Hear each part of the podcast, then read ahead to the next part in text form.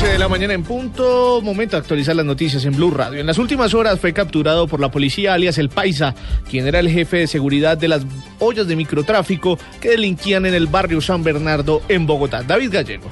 Diego, la Policía Metropolitana de Bogotá fue quien confirmó la captura en las últimas horas, más en las horas de la madrugada de alias El Paisa, el delincuente que es reconocido en el sector por ser jefe de seguridad del negocio del microtráfico en el centro de la ciudad. Fue detenido mientras subía en medio de una balacera que él mismo había iniciado. Habla el teniente coronel Lacides Miguel Ramos al Servicio Oficial de Inspección de la Policía de Bogotá. En el día de hoy, gracias a la oportuna reacción de la patrulla del cuadrante, eh, al momento de escuchar uno, unos disparos, reacciona rápidamente y ubica a un sujeto, alias el Paisa, el cual, según por información de la, de la comunidad, se dedica a brindarle la seguridad a, los expendios de, de estupefacientes en el sector de San Bernardo alias El Paisa, no tiene antecedentes judiciales. Al momento de la requisa se le encuentra una pistola calibre 22, por lo que será procesado por porte ilegal de armas. De armas, vale la pena aclarar que 18 policías están siendo investigados por hechos de, que delinquían en el sector de San Bernardo, en, del sector de San Bernardo en el centro de la ciudad. David Gallego Trujillo, Blue Radio. 11 de la mañana, un minuto, seis accidentes de tránsito que dejan cuatro personas heridas, reportan las autoridades en la capital del Cauca. Gine Calvache. Los accidentes se han generado por el alto flujo vehicular que se presenta en la ciudad y el exceso de velocidad, dijo Juan Carlos Gañán, comandante del Cuerpo de Bomberos de Popayán. En las últimas horas hemos atendido seis accidentes de tránsito, eh, entre ellos eh,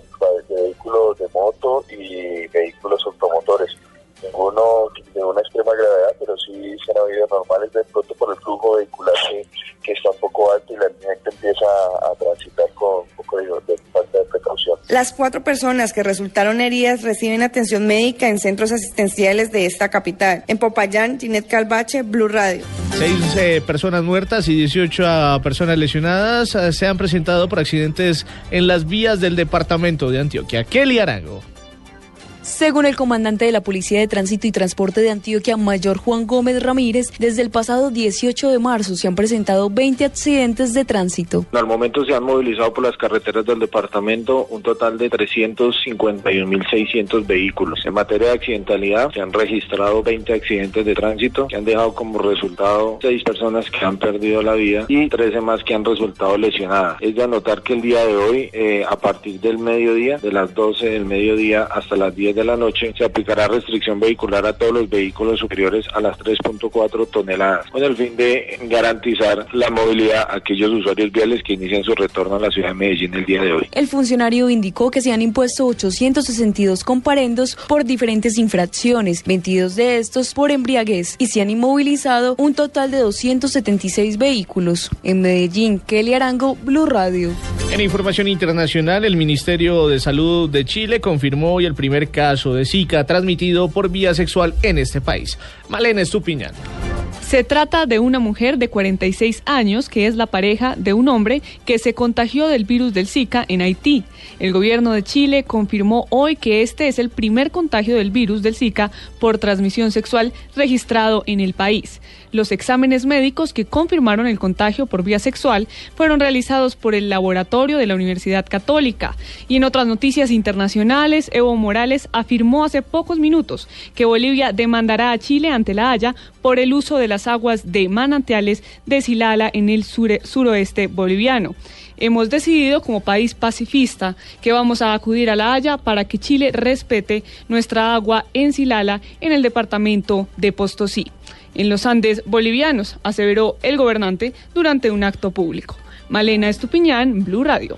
11 de la mañana, cuatro minutos. En Deportes, Colombia ya prepara su partido ante Ecuador en Barranquilla el próximo martes por la, la sexta fecha de las eliminatorias. ¿Cómo fue la práctica después del triunfo ante Bolivia? John Jaime Osorio tiene los detalles.